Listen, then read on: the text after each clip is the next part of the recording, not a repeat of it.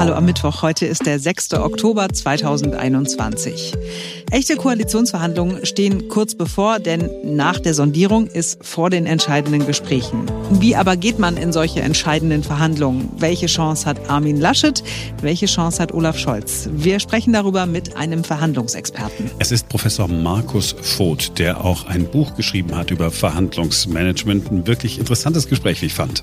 Ich bin Marc Schubert. Und ich bin Simone Panteleit. Jetzt beginnt ein neuer Tag. Die Lage sondieren ist ja so eine Formulierung, die wir im Alltag auch benutzen.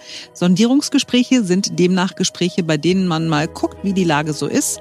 Sondieren hat seinen Ursprung im französischen sonder und bedeutet befragen, erforschen, ausfragen, aushorchen, ausloten, vermessen, untersuchen oder auch erkunden. Und das sind genau die richtigen Verben für die Gespräche, die Union, SPD, FDP und Grüne bisher geführt haben. Am Ende aber geht es ja um eine Koalition. Das kommt aus dem lateinischen Koalition. Coalitio und bedeutet Zusammenwachsen, Vereinigung, Zusammenschluss. Wie aber wächst man zusammen in so einem Gespräch? Wie schafft man die Vereinigung in Verhandlungen? Und wie erreicht man dann schließlich den Zusammenschluss? In dem man verhandelt natürlich, aber genau diese Verhandlungen sind der wirklich schwierige Part. Ja, stellen sich die nächsten Fragen. Ne? Wie gehe ich richtig vorbereitet in Verhandlungen? Worauf muss ich achten? Welches Verhandlungsgeschick brauche ich, damit am Ende solcher Verhandlungen auch ein Ergebnis steht? In unserem Fall also ein Koalitionsvertrag. Darüber sprechen wir mit Professor Markus Voth vom Lehrstuhl für Marketing und Business an der Universität Hohenheim. Er ist auch Vorstandsvorsitzender der Deutschen Gesellschaft für Verhandlungsforschung. Hallo, Herr Professor Voth.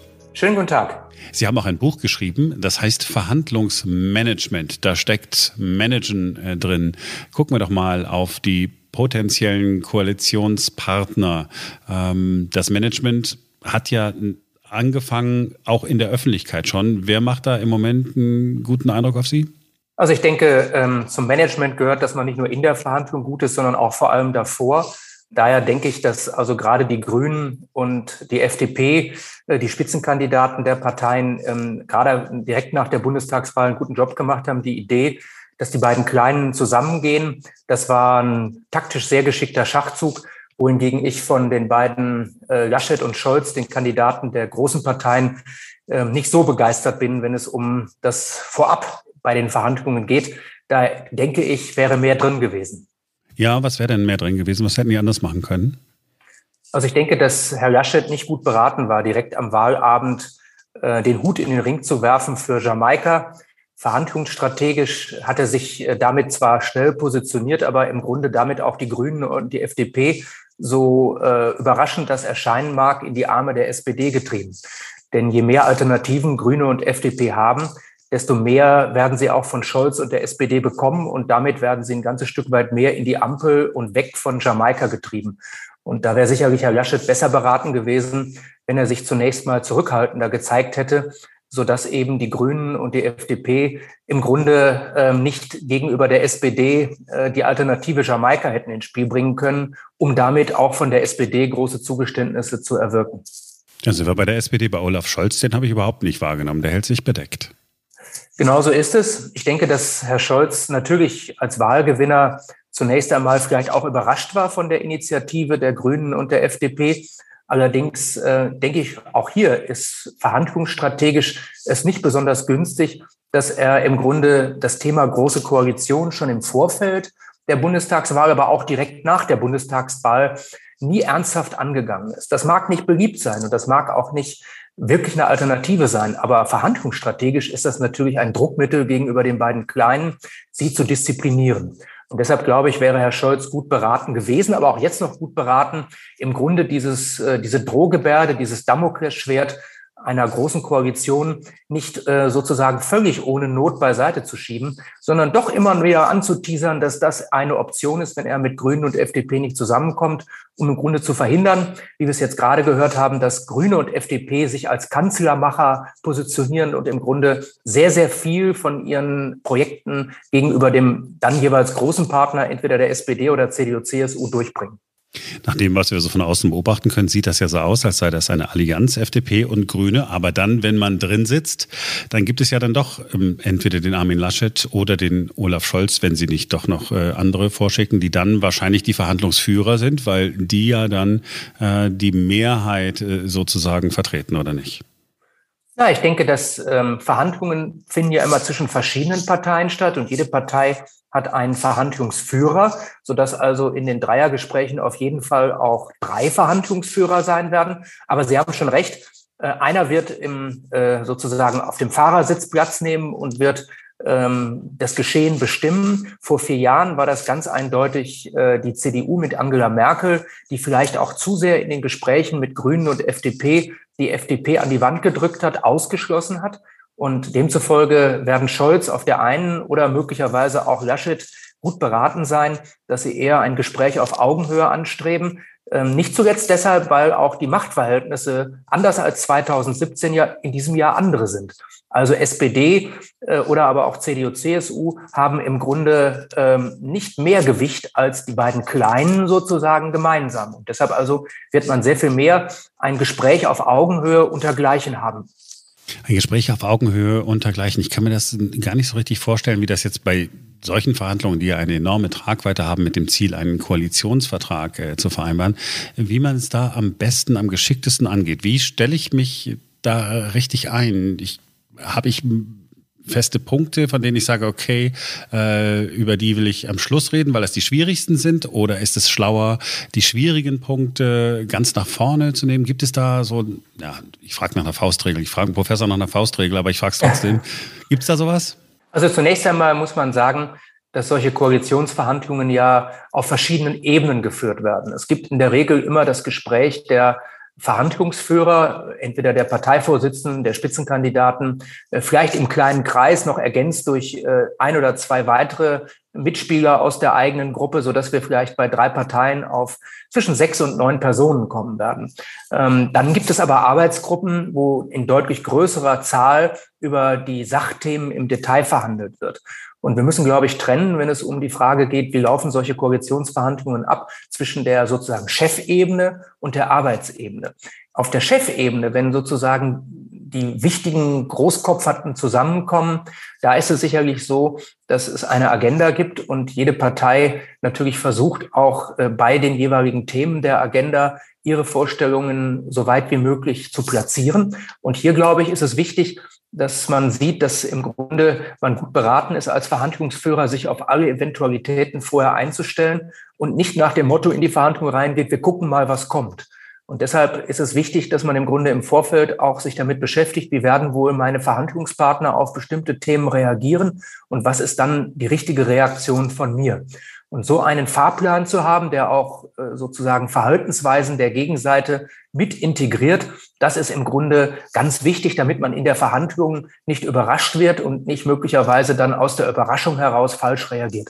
Auf der Arbeitsebene laufen die Verhandlungen ganz anders ab. Da ist es im Grunde ein Ringen um Worte, da ist es ein Ringen um äh, Einzelaspekte und dementsprechend ist hier wirklich äh, weniger der Verhandlungs- als der Arbeitsmodus entscheidend. Verhandlungsmanagement heißt Ihr Buch. Sie sehen es mir nach, ich vergleiche es nicht wirklich, es kam mir nur in den Sinn. Es gibt auch ein anderes Buch äh, eines Menschen, der von sich glaubt, er sei ein sehr, sehr großer Verhandler, heißt The Art of the Deal und das ist Donald Trump. Keine Sorge, ich will nicht Ihr Buch mit dem des Donald Trump gleichsetzen, aber bei Donald Trump ist es ähm, ist so die Idee, ich habe das Buch nicht gelesen, wohl offensichtlich, man macht den knallharten und verlässt auch mal den Raum, äh, haut auf den Tisch und sagt, okay, wenn ihr nicht so wollt wie ich, dann geht man raus und wartet, bis die anderen sagen, komm doch bitte wieder rein. Ist das eine Strategie? Ich frage das nur deswegen, weil wir Donald Trump gerade eben erst erlebt haben. Ist das eine Strategie, mit der man heutzutage noch was reißen kann? Verhandlungen finden in unterschiedlichen Grundkonstellationen statt. Wir sagen, es kommt auf die Machtverteilung zwischen den Parteien an. Und wenn ich in der absoluten Dominanzposition bin, im Grunde mir alles erlauben kann, dann mag das ein oder andere von dem, was Donald Trump in seinem Buch geschrieben hat, vielleicht gängiges Vorgehen sein. Egal wie man dazu steht äh, und egal, ob man das für legitim erachtet. Koalitionsverhandlungen finden allerdings nicht in einer Grundkonstellation statt, wo einer der Beteiligten in der absoluten Dominanzposition ist. Schon gar nicht, wenn im Grunde groß und klein kaum mehr zu unterscheiden ist, sondern hier findet eine Verhandlung statt, wo man auf Augenhöhe unterwegs ist und wo es vielmehr darum geht, eine Beziehung zwischen den Beteiligten aufzubauen. Und demzufolge also sind solche Verhaltensweisen vielleicht in anderen Verhandlungen äh, der richtige Weg, worüber man aber auch noch streiten kann, aber ganz sicher nicht in Koalitionsverhandlungen. Hier geht es um Vertrauensaufbau. Hier muss, muss am Ende müssen zwei oder eine geringe Anzahl von Menschen sich in die Augen schauen und sagen, wir machen das miteinander, wir vertrauen dem jeweils anderen und glauben, dass das, äh, dass das, was er sagt, auch am Ende gemacht wird. Und deshalb also kann man sich solche Spirenzien äh, in Koalitionsverhandlungen, zumindest in den augenblicklichen Koalitionsverhandlungen, definitiv nicht erlauben. Ich komme gleich nochmal zum Thema Vertrauen in so einer Verhandlung, wenn drei oder wenn wir jetzt mal davon ausgehen, Union, CDU und CSU, wenn vier Parteien dann zusammensitzen, es ist doch dann auch ganz entscheidend, dass ich weiß, was der andere eigentlich will, was dem am wichtigsten ist, was sein Schmerzpunkt ist, um in den Verhandlungen das zu berücksichtigen und ihn nicht an diesen Schmerzpunkt heranzubringen, um ihn nicht unnötig zu quälen. So eine japanische Strategie nenne ich das mal. Ja, ich weiß es nicht. Ähm Manchmal können sogenannte Pain Points, also Themen, die man nur deshalb einführt, weil man genau weiß, dass der andere sie nicht mitmachen würde, ein relativ starkes Druckmittel sein, um bei Themen, die einem wirklich wichtig sind, Zugeständnisse zu bekommen. Und wir erleben das ja nun auch jetzt schon in den Dingen, die wir aus den Sondierungsgesprächen äh, erfahren, dass wenn es um Tempolimit geht, um Steuererhöhung geht oder ähnliches, ähm, zum Teil die Parteien sehr unterschiedlich vorgehen. Beispielsweise haben die Grünen äh, beim Thema Tempolimit bereits äh, Kompromissbereitschaft signalisiert, wohingegen die FDP beispielsweise beim Thema Steuererhöhungen im Grunde gesagt hat, da sei eine rote Linie, die man nicht übertreten dürfe. Und ähm, ich bin mir nicht sicher, ob am Ende in den Koalitionsverhandlungen beispielsweise nicht die augenblicklich gezeigte Härte, was das Thema Steuererhöhungen angeht, aufgeweicht werden wird, die FDP sich also Zugeständnisse bei diesem Thema vielleicht in nicht allzu großem Umfang an anderer Stelle kompensieren lassen wird. Und das ist oft in Verhandlungen so, dass man eben Themen, wo man genau weiß, dass das dem anderen wichtig ist, die muss man hochhalten, um sie sich dann später abkaufen zu lassen an Stellen, die einem selber vielleicht noch wichtiger sind. Aber so ein Anton Hofreiter, weil Sie gerade das Tempolimit angesprochen haben, wenn der in einem Interview sagt, na ja, Tempolimit, ja, ja, Moment, das ist jetzt auch, ja, ist alles nicht in Stein gemeißelt, jetzt mal so in meinen Worten gesagt. Ist das nicht komplett ungeschickt? Ich denke, vor allem ist es wichtig, dass jetzt in dieser Phase, aber auch bis zum Ende der Koalitionsverhandlungen, äh, die Partei vermutlich am meisten erreichen wird, die es schafft, die internen Linien geschlossen zu halten. Also zu schaffen, dass nicht irgendjemand an irgendeiner Stelle etwas signalisiert, was dann hinterher äh, durch die Medien und durch die Öffentlichkeit zur gesamten Parteilinie wird, ohne dass das mit den anderen Protagonisten abgestimmt ist. Und von daher, wenn ich mal unterstelle, weil die Grünen bislang sehr professionell in den Verhandlungen aufgetreten sind, dass dies Parteilinie ist, dann war das sicherlich ein, ich sag mal, ein Goodie, eine Eintrittsgeld, was man hier an FDP vor allem, an die FDP vor allem gerichtet hat, um zu signalisieren, äh, wir sind bereit, auch ähm, bei Themen, die uns eigentlich wichtig sind, auf euch zuzugehen. Gleichsam mit der Forderung, das erwarten wir dann aber auch von euch. Und von daher also stellt sich für mich die Grundfrage, ob solche Bemerkungen aus der Hüfte geschossen sind oder ob sie Parteilinie sind.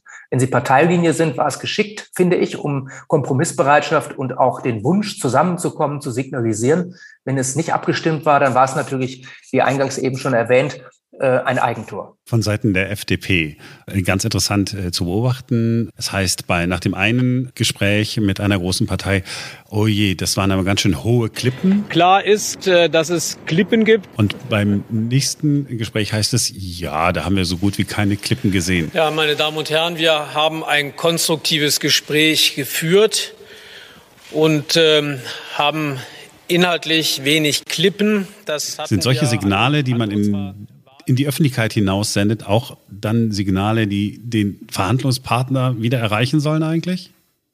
Oft erleben wir, dass solche Signale gesteuert präsentiert werden, um im Grunde nicht gegenüber dem Verhandlungspartner nur etwas zu kommunizieren, sondern gerade in einer solchen äh, alternativen Situation, wie wir sie gerade haben, demjenigen, der gar nicht mit am Tisch gesessen hat.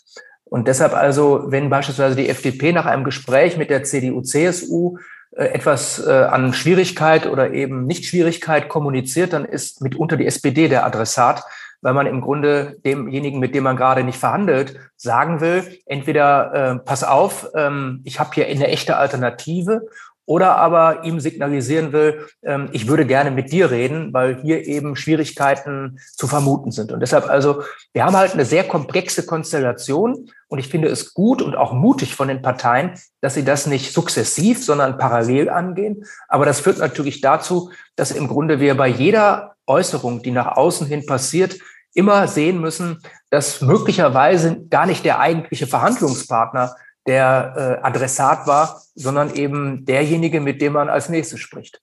Also es ist ein, äh, ein, ein Schachspiel, wenn man so will. Es ist ein Schachspiel, allerdings mit mehr als zwei Spielern. Und das macht die Sache so kompliziert, dass im Grunde verschiedene Schachbretter bedient werden. Aber das, was auf dem einen Schachbrett passiert, hat automatisch einen Einfluss auf die Züge, die die, die, die andere Seite auf dem anderen Schachbrett machen kann. Und von daher, das ist im Grunde ein, wenn Sie so wollen, äh, Mehrfachschach, was da gespielt wird. Vertrauen ist bei Ihnen angeklungen. Jetzt hat es ja ganz offensichtlich, nach dem, was wir hören, von Seiten der Union, irgendjemanden in den Verhandlungskreisen oder in der Nähe der Verhandlungskreise gegeben, der ausgeplaudert hat, was angeblich FDP-Chef Christian Lindner gesagt haben soll. Wenn, wenn das passiert, wenn ein, diese Vertraulichkeit nicht eingehalten wird, macht danach eine ernsthafte Verhandlung überhaupt noch Sinn? Zunächst einmal nach den Erfahrungen von vor vier Jahren wo das ja gang und gäbe war, dass aus den Verhandlungen heraus Tweets abgesandt wurden, dass Medienvertreter informiert wurden und teilweise, wenn dann die ähm, Hauptstreithähne am Ende gemeinsam vor die Presse traten, wurden sie schon mit Aussagen konfrontiert, die zwischenzeitlich aus dem Verhandlungsraum nach draußen gedrungen waren. Ähm, alle Beteiligten wissen, dass das auch einer der Gründe war, warum die Jamaika-Bemühungen vor vier Jahren ähm, am Ende gescheitert sind, dass einfach kein Vertrauen zwischen den Beteiligten durch das Verhalten der Beteiligten im Verhandlungsraum aufgebaut wurde. Und äh, vor diesem Hintergrund sehen wir ja auch, dass beispielsweise die anderen Beteiligten, Grüne und FDP, hier eigentlich relativ diszipliniert bisher sich verhalten. Dass das jetzt in den Gesprächen zwischen CDU, CSU und der FDP nicht passiert ist oder zumindest äh, durch Einzelaktivitäten eben konterkariert wurde. Das mag eine Ungeschicklichkeit gewesen sein, vielleicht aber auch ein taktisches Element, weil man ja sehen muss, dass Jamaika im Grunde der Strohhalm ist, an dem Armin Laschet hängt. Und wenn Jamaika scheitert, dann ist sozusagen auch Armin Laschet eigentlich, nun wissen wir ja, dass er den Ministerpräsidentenposten abgeben wird. Er wird vermutlich als Bundesvorsitzender nicht mehr haltbar sein. Äh, Fraktionsvorsitz kommt für ihn nicht mehr in Frage. Ist er als Politiker natürlich auch erstmal ein Stück weit gescheitert. Und von daher kann man nicht ausschließen, dass solche äh, taktischen Elemente auch äh, von sozusagen Parteifreunden, die, Sie wissen ja, die Steigerung von sozusagen Gegner, Feind, Parteifreund äh, aus taktischen internen Kalkülen heraus passiert sind. Das ist natürlich eine Mutmaßung, aber äh, angesichts der Erfahrungen von vor vier Jahren und dem allgemeinen sozusagen Wunsch, diesmal die Verhandlungen professioneller zu führen, ähm, kommt man sehr schnell auf den Gedanken, dass da möglicherweise über Bande gespielt worden ist. Wir spekulieren nicht und vermuten, äh, dass es die CSU war. Wir spekulieren einfach nicht. Aber wenn ich jetzt, wenn ich jetzt äh, als Armin Laschet, ich, ich, da hat mich einer so geschwächt, dann kann ich dann ernsthaft noch der Verhandlungsführer sein oder muss ich da nicht sagen, okay, wenn das offensichtlich eine Rolle spielt, dann muss ich jemand anderen bestimmen, der der Verhandlungsführer ist? Ich sage immer, wenn es um die Autorität eines Verhandlungsführers geht, ist es ein bisschen wie im Fußball bei einem Verein, der ein, zwei Niederlagen erlitten hat und wo das Management vor der Presse dem Trainer den Rücken stärkt. Das ist meistens der vorletzte Sargnagel, der vor der Entlassung des Trainers äh, gesetzt wird. Und genauso ist es auch, wenn in Verhandlungen wie hier zum Beispiel allseits ähm, Armin Laschet der Rücken gestärkt wird, dass das überhaupt notwendig ist, ist im Grunde natürlich schon ein starker Beleg für seine Angeschlagenheit, weil ein Spitzenkandidat der CDU-CSU der vor äh, Sondierungsgesprächen oder Koalitionsverhandlungen es nötig hat, dass man ihm in der Öffentlichkeit den Rücken stärkt, der ist im Grunde schon ähm, so stark angeschlagen, dass er kaum noch haltbar ist. Und dementsprechend äh, sind all die Spekulationen, die jetzt von wem auch immer eingeleitet werden, äh, dass doch man doch äh, mit Laschet weitermachen wolle, natürlich auch eigentlich genau andersrum zu verstehen. Wer sagt, dass man mit Laschet weitermachen wolle, der sagt eigentlich indirekt, dass das in Frage steht. Was würden Sie Armin Laschet raten? Ich denke, dass ähm, Herr Laschet gut beraten wäre, wenn er nicht sozusagen die äh, Linie, die er bisher äh, vollzogen hat, weiterführt. Äh, die Linie nämlich, dass er auf Biegen und Brechen die Jamaika-Koalition versucht so ran, äh, voranzutreiben. Wahlstrategisch und verhandlungsstrategisch, glaube ich, ist es sehr viel klüger, zunächst einmal jetzt äh, die Ampel äh, wursteln zu lassen. Da werden schon FDP und Grüne unter sozusagen der Einschluss der SPD ganz schön aneinander raten. Und je mehr Probleme dort entstehen, desto größer wird die Wahrscheinlichkeit, dass Jamaika doch noch eine Alternative ist. Und deshalb also, ähm, es mag seinem eigenen Strohhalm, an dem er hängt, äh, widersprechen aber äh, er muss die Nerven behalten und muss zunächst mal die Ampel mehr oder weniger nach vorne schieben und darf Jamaika nicht äh, allzu äh, sozusagen aktiv nach vorne treiben, weil je mehr er dies nach vorne treibt, desto mehr stärkt er FDP und Grünen den Rücken und desto mehr treibt er sie in die Arme der SPD. Es ist so spannend, mit Ihnen darüber zu sprechen. Das ist ein, ein perfektes äh, Strategiespiel. Ihr Buch Verhandlungsmanagement, ist das ein Buch, das auch ich als Laie verstehen würde? Es richtet sich zunächst einmal äh, an Menschen, die sich mit Verhandlungen in Unternehmen auseinandersetzen. Äh, aber ähm, das haben mir viele Leserinnen und Leser äh, gesagt. Das kann man auf so viele Alltagssituationen übertragen. Von daher sind die Beispiele oft aus dem Unternehmensalltag, aber die Inhalte sind sehr gut auch auf allgemeine Verhandlungssituationen übertragbar. Und wenn es nur äh, die Nummer ist, äh, ich muss äh, gucken, dass ich mein Team in eine Richtung schiebe, in die ich es gerne bringen möchte. So ist es.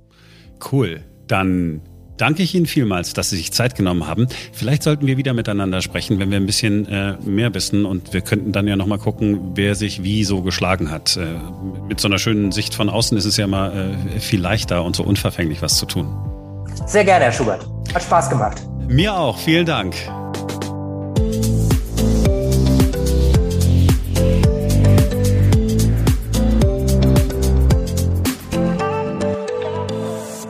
Wir kommen zu einer Geschichte, die ähm, ja, unfassbar erscheint. Der Sänger Gil Ofarim hat ein Instagram-Video gepostet am Montagabend. Ofarim ist der Sohn des inzwischen verstorbenen israelischen Sängers Abi Ofarim und dessen dritter Ehefrau Sandra. Gil Ofarim ist nicht nur Sänger, ist auch Schauspieler, hat auch bei Let's Dance zum Beispiel mitgemacht. Mit dem Video, das er da gepostet hat, beschäftigt sich inzwischen die Polizei. Und wenn stimmt, was erzählt wird in dem Video, das wir gleich hören, dann völlig zu Recht. Ofarim sitzt vor einem Hotel in Leipzig. Äh, er trägt eine Kette, eine Kette mit einem Davidstern, das vielleicht wichtigste Symbol des Judentums. Und wegen dieses Symbols, sagt Ofarim, habe man ihn im Hotel zurückgewiesen. Einen schönen guten Abend zusammen. Äh, ich, ich, ich weiß, ich, ich bin da sprachlos. Ich weiß nicht, wie ich es sagen soll.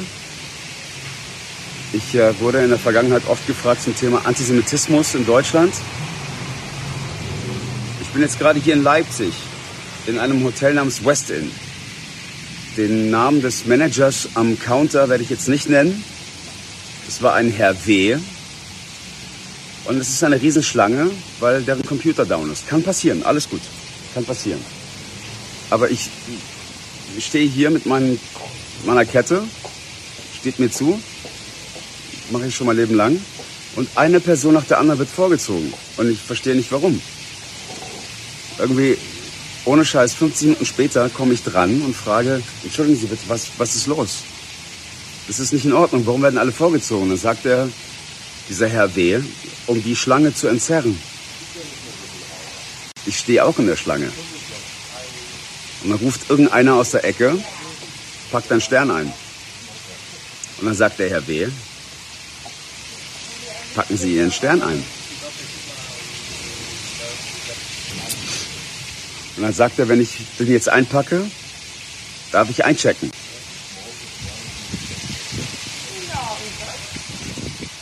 Wirklich?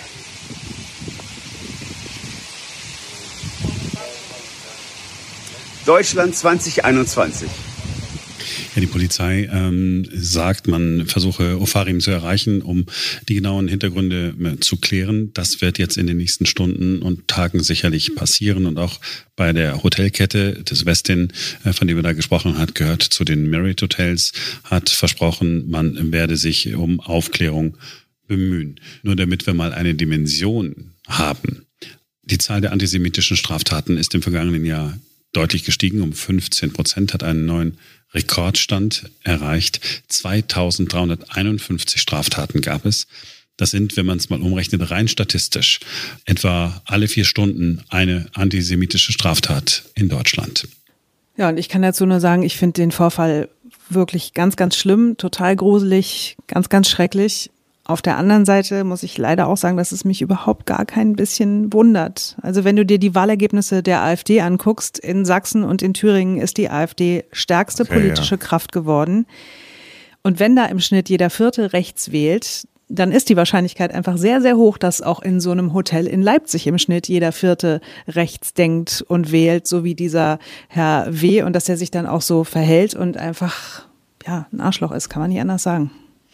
So habe ich es noch gar nicht gesehen. Ich habe äh, die AfD gar nicht auf dem Schirm gehabt, ja. Ähm, aber diese Statistik, die wir dann äh, gerade hatten, da müssen wir auch nochmal gucken, wo denn genau diese Vorfälle ähm, stattgefunden haben, ne? ob das tatsächlich so ist dass das äh, im Osten häufiger vorkommt äh, als im Westen. Super gerne, finde ich auch mega interessant. Also wir haben sowieso noch nicht genug über die, die Wahlergebnisse und warum komplett Sachsen blau geworden ist, äh, gesprochen. Also können wir sehr gerne nochmal aufarbeiten.